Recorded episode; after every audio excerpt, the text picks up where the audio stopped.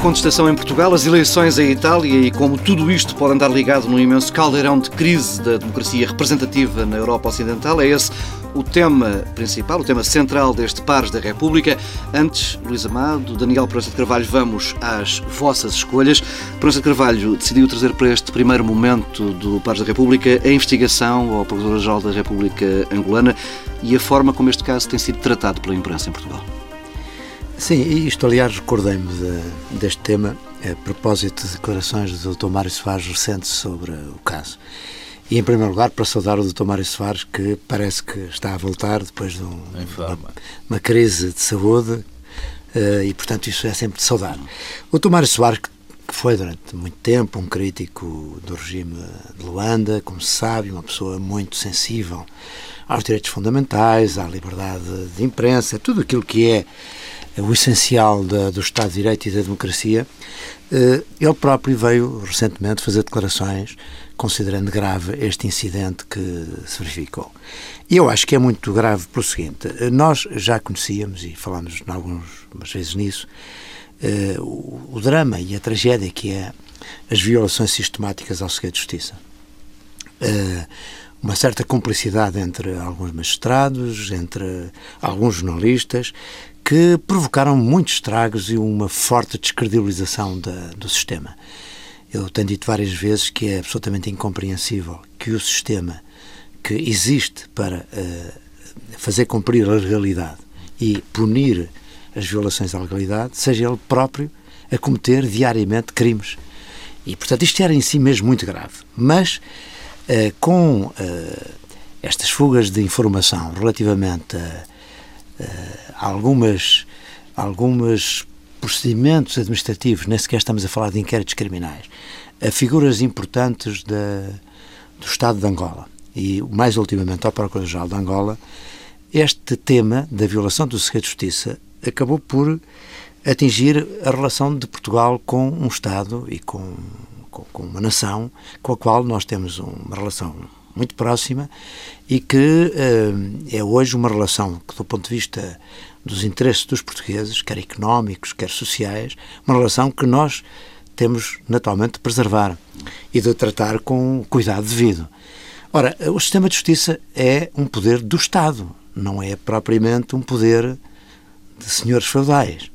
E, portanto, com o poder do Estado, tem de uh, adequar os seus procedimentos, não só ao cumprimento da lei, mas também eh, com o senso devido, com a sensatez, o equilíbrio, de modo a, a também não prejudicar de forma grave aquilo que são os interesses da comunidade em geral, da comunidade que serve. E realmente, neste caso, o que se passou foi, uma vez mais, uma grave violação de segredo de justiça e também da parte do jornal que deu maior ênfase a isso, da parte do Expresso, uma grande imponderação. O Expresso não pode esquecer-se de que, ao proceder como procedeu, de certo modo foi cúmplice na prática de um crime também.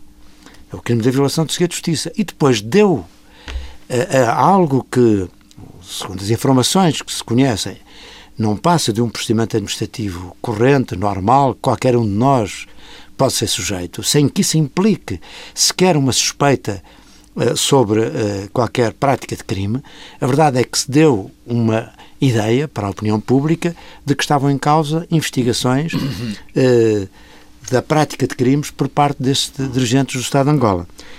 Isto é, de facto, uma coisa muito grave e quer o sistema de justiça, quer a comunicação social, deviam tomar mais atenção também aos, a outros valores que não apenas aquilo que entendem por liberdade de imprensa. Repare-se no caso concreto que há hoje centenas de milhares de portugueses a trabalhar em Angola e que precisam de vistos para entrar em Angola. A, a Angola tem sido o país para onde nós uh, temos crescido mais em exportações. Uh, nos últimos anos, desde 2008, desde a grande crise, a ideia que eu tenho é que o crescimento das exportações é acima dos 30%. Uh, por outro lado, enfim, há investimentos muito significativos de Angola em Portugal. Estes incidentes são incidentes que podem pôr em causa esse relacionamento. É certo que o Governo tem feito, nesse aspecto, papel que lhe compete, nomeadamente o ministro Paulo Portas, no sentido de uh, dar a perceber que não se trata aqui de uma questão entre Estados, nem entre a sociedade portuguesa e a sociedade angolana, mas de uma questão, digamos, residual. Em qualquer caso, eu não queria deixar de assinalar este, este este caso que a mim me impressionou muito estes últimos tempos. Fica feita esse, essa nota. Uh, Luís Amado, a morte de Hugo Chávez, uh, que consequências é que pode ter para aquela parte do globo? Podemos esperar alguma instabilidade primeiro já na Venezuela nos próximos tempos? Só uma nota para corroborar o que disse o Daniel Proença de Carvalho em relação aos incidentes marcam eh, mais recentemente as relações entre Portugal e Angola, eu tinha inicialmente, aliás, pensado em abordar o tema das relações estratégicas entre Portugal e Angola no contexto da crise mundial uh, e uh, partia justamente uh, desse ponto da gravidade da situação que o Daniel Proença de Carvalho identificou na sua introdução. Relativamente à situação decorrente da morte do Hugo Chávez, que entretanto é o facto do dia. Uhum. Uh, eu gostaria apenas de dizer que tive a oportunidade de privar com o Presidente Chávez uh, num ambiente de relativa intimidade. As relações do Presidente Chávez com o Primeiro-Ministro Sócrates eram de grande afeto e de grande uh, companheirismo. Acompanhei, ainda como Secretário de Estado, a sua primeira visita oficial a Portugal, acompanhei-o designadamente à Madeira. Pude testemunhar muito de perto pela circunstância desse tipo de situações em que estive com ele, o grande carinho e o grande apreço que o Presidente Chávez tinha pelo, por Portugal e pelos portugueses. Era sincero e genuíno uh, esse sentimento que projetava na forma como se relacionava connosco, mas também como se abordava do homem comum na rua durante as visitas que eu tive a oportunidade de acompanhar. Uh, foi um político marcante eh, da América Latina nas últimas duas décadas e impôs uh, na agenda política da América Latina uh, alguns temas de forma pioneira, designadamente a integração dos movimentos indígenas nos sistemas políticos democráticos, de que ele é pioneiro e que teve desenvolvimentos com Morales na Bolívia, com no Paraguai com o Bispo Lugo, uh, esse fenómeno foi um fenómeno importante porque nas décadas de 60 e 70 a resistência à hegemonia das elites uh, que de alguma forma projetavam ainda a continuidade com os interesses uh, coloniais a resistência a essas elites era feita pelas guerrilhas e pelos movimentos urbanos e por uma contestação revolucionária que, de qualquer modo, uh, os movimentos indígenas uh, politizados e integrados nos sistemas democráticos e mobilizados para a disputa eleitoral deram uh, uma dinâmica completamente diferente à vida política no continente da América Latina e de alguma forma contribuíram para a relativa estabilidade política em que o continente vive, sobretudo na última década. E uh, o contributo do Presidente Chávez, a história o registará, era um espírito revolucionário, lançou mesmo a Revolução Bolivariana, de inspiração nacionalista, mas ao mesmo tempo muito aberta à problemática comum a todos os povos e sociedades daquele espaço geopolítico e deixou sem dúvida uma marca na política da América Latina que eu gostaria de registar. E Nessa agora? nota de um apreço por Portugal e pelos portugueses, eh, começava a relação do governo deste, do nosso, eh, com a Venezuela tem sempre por referência o interesse estratégico de preservar o equilíbrio na relação com a comunidade portuguesa, de meio milhão de portugueses que aí trabalha e que aí vive, e de alguma forma os seus interesses foram protegidos, na medida do possível, também por o calor dessa relação bilateral que foi possível manter e que este governo, aliás, tem tido a preocupação de preservar. E agora acho que a Venezuela tem, apesar de tudo, uma tradição democrática uh, muito antiga, muito longa, a mais longa ou das mais longas da América Latina. É certo que antes de Chávez a democracia era muito uh, formal e largas franjas da população estavam fora da participação democrática. Foi esse, aliás, o segredo de Chávez. Chávez venceu sempre nas urnas porque integrou no sistema político e pela via eleitoral vastas camadas da população mais pobre e mais uh, uh, periférica ou marginal que não participava no processo político. Mas há uma longa tradição democrática na Venezuela.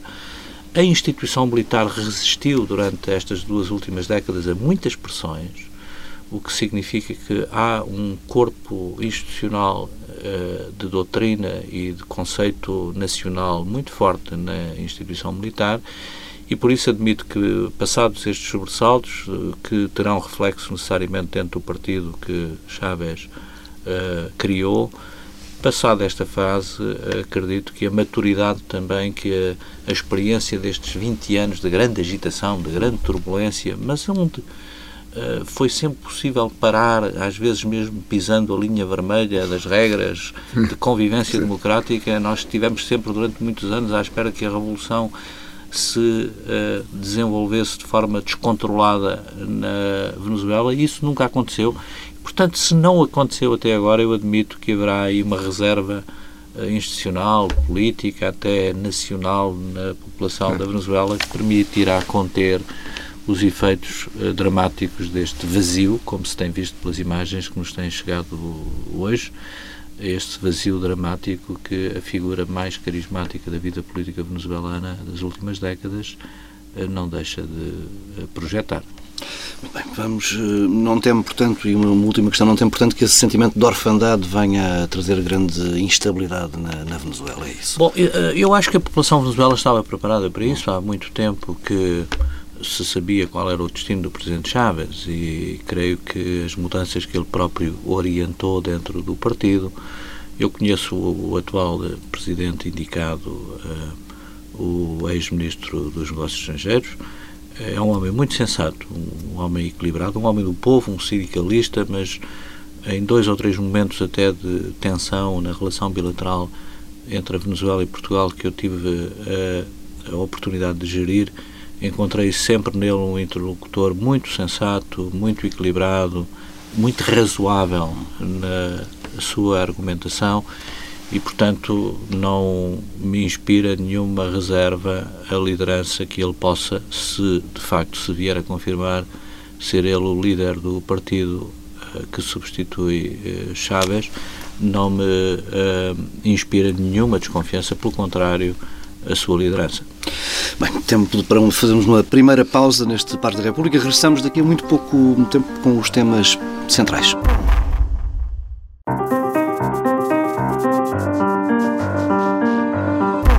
Estamos de regresso com dois temas ligados por um mesmo sobressalto. Começamos pela manifestação de sábado passado. Que, que leitura podemos fazer de uma manifestação destas com largos milhares de pessoas na rua? Não vamos aqui entrar na guerra dos números, mas o que interessa é que houve muita gente na rua, muitas pessoas eh, diziam, e eu estive por lá a trabalhar, muitas diziam que era a primeira vez que tinham saído à rua. Eh, que leitura é que podemos fazer deste tipo de fenómenos num país com os níveis de abstenção que Portugal tem tido nos últimos anos. Há aqui um sinal de alerta para os partidos. Eu acho que, há, acho que há claramente um sinal de alerta. Há aqui uma mudança na natureza das manifestações.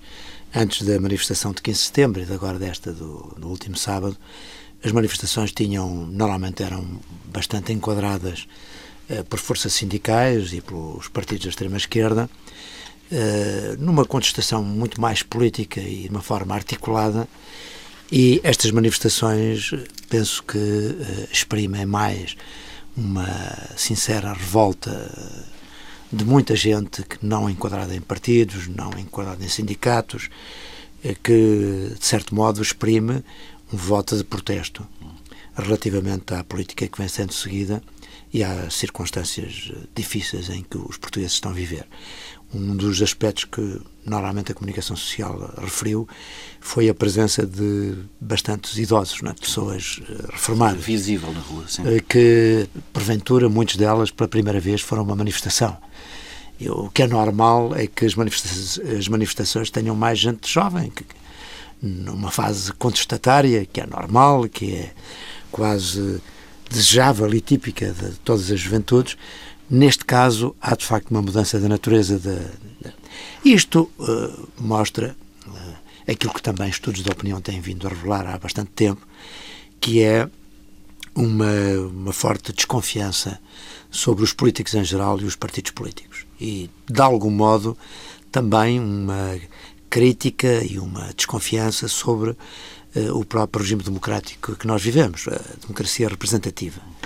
Uh, no fundo, as pessoas acham que nós, as pessoas que ali estão, não se sentem representadas pelos partidos e, e exprimem um protesto que não é um protesto orientado, é um protesto sem alternativa.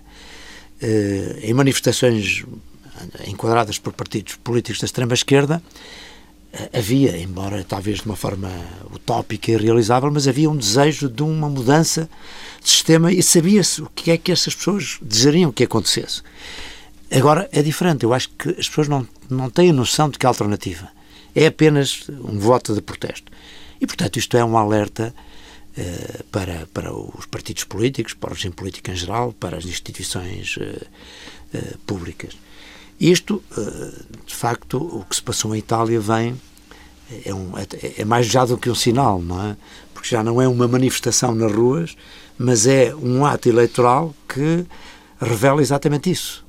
Uh, os resultados eleitorais mostram que os partidos tradicionais e os políticos tradicionais não dão resposta aos anseios dos eleitores. E os eleitores penalizaram fortemente eh, nomeadamente o partido do centro-esquerda, que era esperado ter uh, ser uma alternativa e ter uma maioria, e movimentos que, que, de certo modo, não têm uma política, não têm um programa. O movimento de Beppe Grillo é claramente anti, antissistema. Antissistema, exatamente. Antissistema. E o próprio partido liderado pelo, pelo Berlusconi, que de certo modo também acabou por ser um partido de, de, de grande contestação à situação que se vive, revelam realmente que eh, há qualquer coisa de mudança nos próprios eleitores quando exprimem o seu voto. E há um fenómeno na Itália que, que talvez seja até o mais significativo, que é que eh, eh, aquela ideia de que podia haver um apolítico, isto é, alguém que era uma pessoa, personalidade muito competente, que estava em condições de poder governar não numa ótica política partidária, mas numa ótica de interesse geral. Uh, o país, o Mário Monti, que na altura foi saudado e até eventualmente como exemplo hum. Para outros países que podiam seguir o mesmo aqui em Portugal, sistema. Aqui em Portugal falou-se nisso. Quem, é? quem se perguntasse, e o e, nosso Monte? Onde exato, exatamente. Sim. E a verdade é que eh, de facto, os eleitores e a população não se deixaram encantar por essa ideia tecnocrática e, e aí sim puniram fortemente uh, humilhado, essa ideia, exatamente, uma humilhação. O que significa que nós, de facto, temos que refletir sobre o que se passou.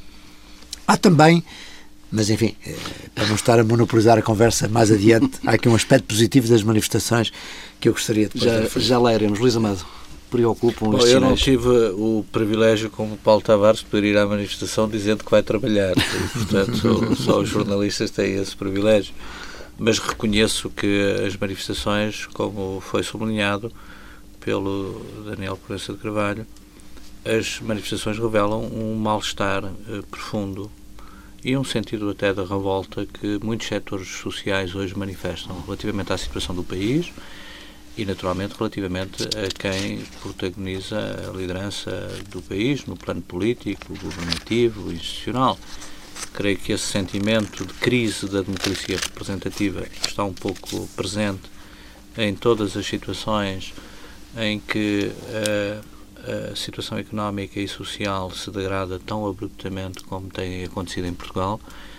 E de que forma é que a democracia representativa resiste à degradação das condições sociais, à perda de expectativas de melhoria de condições sociais por parte de setores tão amplos da população, desde os mais jovens que estão ainda nos bancos da universidade, aos que estão à procura do primeiro emprego, até aos reformados, nunca, de facto, uma experiência como aquela que estamos a viver nos programas de ajustamento no sul da Europa foi vivido nas democracias ocidentais com essa dimensão e com esta profundidade. E, portanto, há aqui um fenómeno político novo uh, ao qual se tem que dar muita atenção, até quando durante quanto tempo, quais são os limites da resistência dos tecidos uh, democráticos à pressão sobre os tecidos sociais, de que forma é que esta situação é gerível.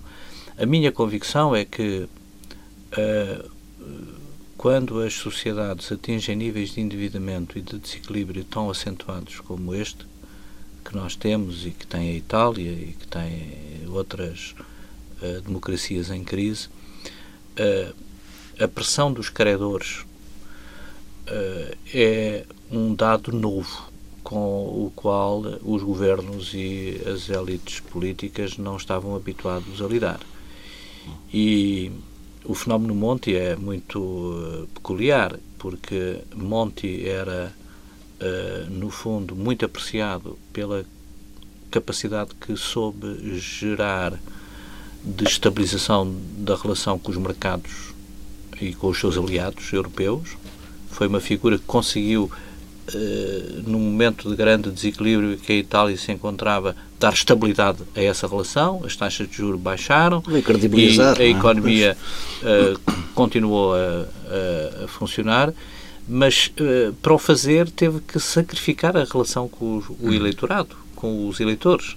E, portanto, numa situação de grande desequilíbrio como aquela em que as democracias ocidentais se encontram, a gestão das expectativas dos credores e a gestão das expectativas dos eleitores não é coincidente, não é uh, conformável. E gera o fenómeno da descredibilização, porque o eleitor vota e o político, para ser eleito, tem que agradar ao eleitor mas depois, para agradar ao credor, para manter o financiamento ao país, eh, desagrada ao eleitor que votou nele com base num programa diferente do que é o programa de governo que ele atua. Foi assim com os últimos governos, em Itália, em Portugal e um pouco em todas as situações em que uh, nós estamos a confrontar uh, realidades como essa. Uh, por isso, sempre dei e continuo a dar uma enorme importância à questão do endividamento na força extraordinária que esse problema tem no condicionamento da vida democrática e da estabilidade política e social. A partir de certo limite, quando uma economia, uma sociedade, uma nação fica dependente do exterior e das regras de financiamento, uh, nas atuais circunstâncias de grande complexidade com que os mercados atuam e de uma dimensão global que os mercados têm, onde os investidores podem aplicar as suas poupanças instantaneamente e mudá-las e reafetá-las e localizá-las em uh, aplicações completamente diferentes, uh, o limite do endividamento é hoje um dos problemas políticos para continuar a, pensar no efeito da democracia representativa e do futuro da democracia representativa nas nossas realidades políticas. Eu penso que o problema, Daniel o Luís Amado pôs muito bem, é o problema do equilíbrio entre a viabilidade dos direitos e dos interesses dos credores com a capacidade dos países de satisfazerem esses interesses. O que eu quando isto se desequilibra, eu acho que são prejudicados todos. Não só. Sem dúvida. Não só os cidadãos dos países, que obviamente. Como os criadores. Como os próprios criadores, porque. Enfim, não. não terão capacidade de, de, receber os seus créditos. O caso grego isto, é uma prova disso. Não é? Exato, o caso grego. E até, quer dizer, eu diria que isto, no fundo, é, é a própria realidade económica de, interna. É evidente que, em muitos casos, o que é que os bancos fazem quando há situações de crise económica muito grave. Procurar encontrar soluções que não inviabilizem os devedores de pagarem. E por isso se encontram fórmulas eh, consensuais eh, de negociação para que, dentro do possível, se possam acomodar os dois interesses que são, em princípio, antagónicos. Bom, o que eu queria há pouco dizer é que estas manifestações têm um lado positivo que é também fazer entender exatamente aos nossos criadores, no caso concreto, à Troika, que uhum. há aqui um, um, equilíbrio que não pode ser rupturado, não é? E, e, que é necessário encontrar soluções que possam permitir a nós, devedores, uh, pagar os nossos, uh, as nossas dívidas uh, dentro de prazos e condições sustentáveis pela economia do, do país e que as medidas que foram tomadas no caso concreto, as que foram tomadas em Portugal e noutros países, eh, se mostraram desadequadas. Porque, na verdade, o, hoje penso que só, só quem não quer ver, não é? ou quem não quer assumir, é que não percebe que eh, as medidas que foram eh, adotadas em Portugal conduziram a que nem sequer nós conseguimos o objetivo do equilíbrio das contas públicas e o que está a acontecer é a tal espiral recessiva em que nós estamos a empobrecer, estamos a regredir Uh, e, e, se não houver alteração desta circunstância, se não houver crescimento económico, não conseguimos nem um objetivo nem outro. Ou seja, não conseguimos o objetivo de pagar aos nossos educadores, de ter as contas públicas equilibradas e de ter um, uma vida social uh, aceitável. Uh, e, portanto, eu acho que já começa a haver sinais dessa compreensão. Quando as instituições europeias estão a admitir, e praticamente isso já está assumido, um prolongamento do prazo do pagamento da, da dívida contraída com a Troika, quando seguramente eh, vamos ter que negociar as taxas de juros de maneira a diminuí-las, quando já também estamos a ter mais tempo para atingir o, o déficit enfim, sustentável.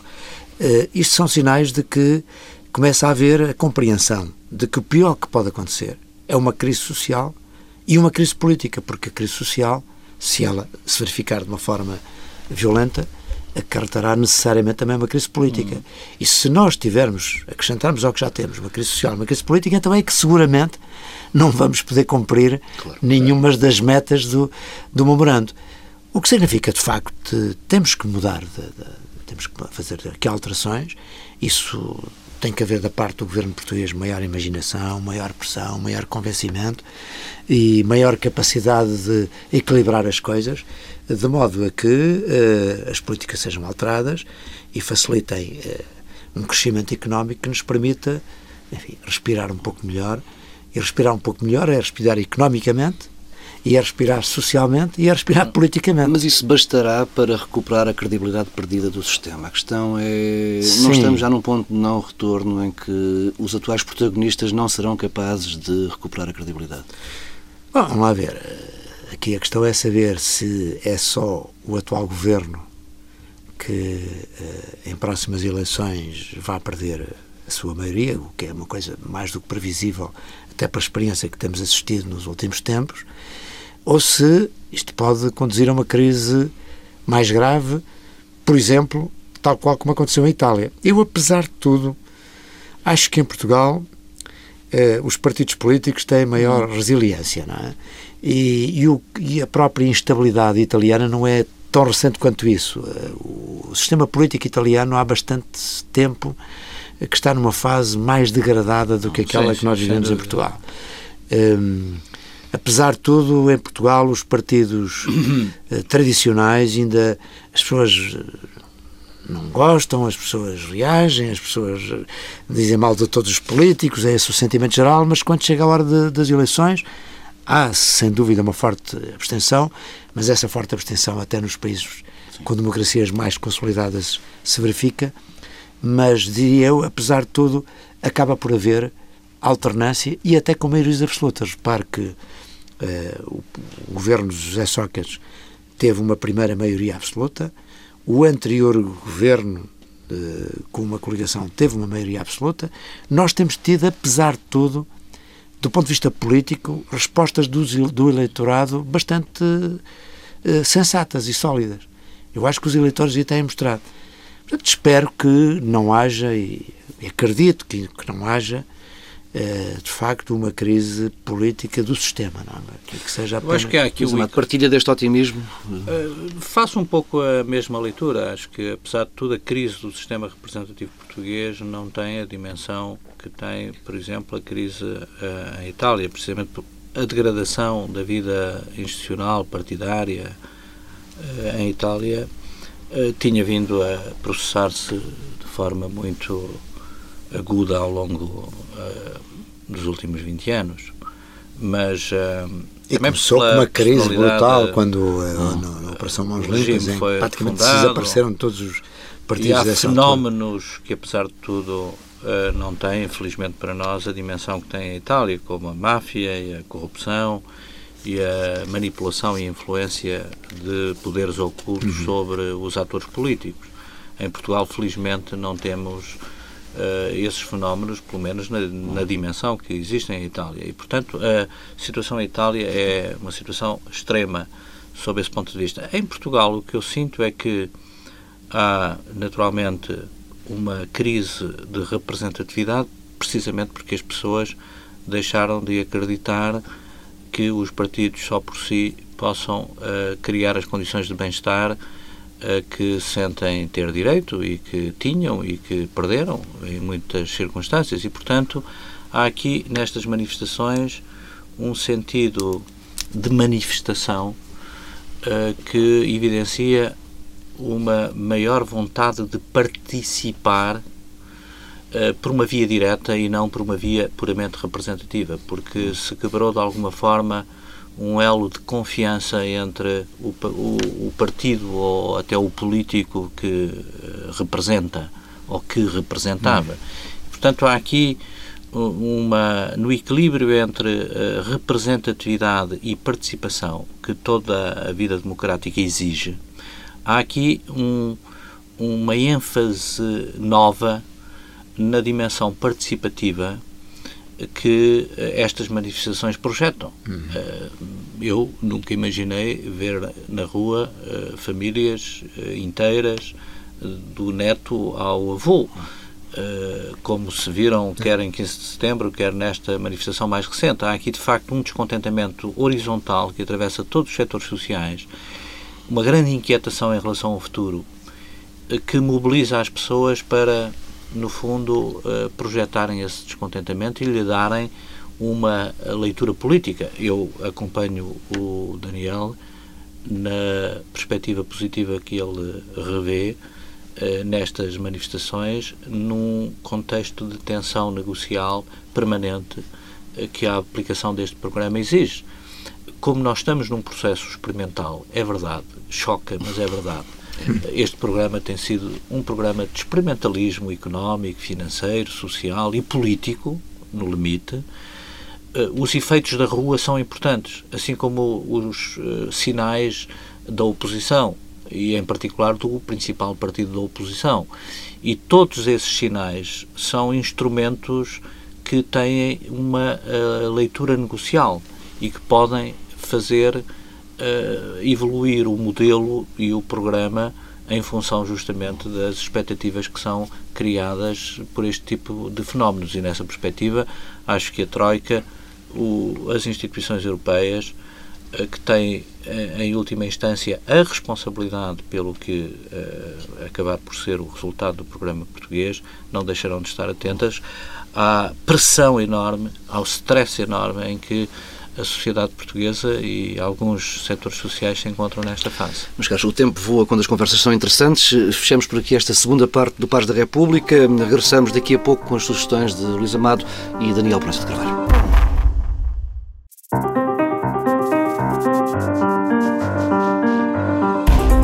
Regressamos com um par de sugestões. Luís Amado, uma sugestão diferente, a importância do voluntariado. Eh, nós uh, estamos numa situação de emergência social, é reconhecido, os níveis de desemprego, uh, as bolsas de pobreza nova que estão a emergir como resultado desse desemprego e da diminuição dos rendimentos disponível das famílias, confere às questões relacionadas com a responsabilidade social, a ação social, uma particular atualidade. E eu sou testemunha, designadamente na empresa onde trabalho, da importância que têm os programas de voluntariado, em que as empresas disponibilizam tempo do horário de trabalho dos seus empregados para poderem dedicar às causas sociais e às causas públicas uma maior atenção quando têm motivação para isso. E há felizmente na sociedade portuguesa muita gente que tem o incentivo e o estímulo a intervir socialmente e, portanto, gostaria de enaltecer o trabalho voluntário de tantos milhares de portugueses que, neste momento de emergência social, têm algum tempo e, nessa perspectiva, até algum rendimento para distribuir pelos outros. Um, Daniel Braço de Carvalho, uh, o caso de um resistente da música portuguesa, José Cid, tem concerto marcado para o Coliseu do Porto. Exatamente, no próximo dia 8 eu acho que é um, Cid é um fenómeno extraordinário. eu fui companheiro dele numa banda nos nossos tempos de Coimbra, já lá vão 50 anos. Impressionante. e realmente eu fico surpreendido quando vejo os meus netos cantarem as canções de Zé Cid e entusiasmarem-se com ele. Ele é realmente um caso extraordinário e por isso mesmo espero que ele próximo espetáculo do Coliseu do Porto tenha o sucesso que costuma ter, é porque isso também para mim é um fator de, de rejuvenescimento, se quisermos, é da minha geração. E eu também ainda não vou às manifestações como reformado, não? É? ainda estou no ativo. E acho que também é, é, bom dizer isso às pessoas, quer dizer, que a idade não é em si mesmo uma uma menos capacidade, não é? Uh, e é preciso incentivar as pessoas, mesmo com mais idade, a continuar uma vida ativa e o Zé Cid é um grande é um exemplo. exemplo extraordinário. Exemplo extraordinário. Eu estive com ele há pouco tempo e vi um espetáculo dele, é impressionante a jovialidade que transmite ainda. Bem, com este bom exemplo de resistência à passagem do tempo, fecha por aqui esta edição de Paz da República. Regressamos na próxima semana, à mesma hora.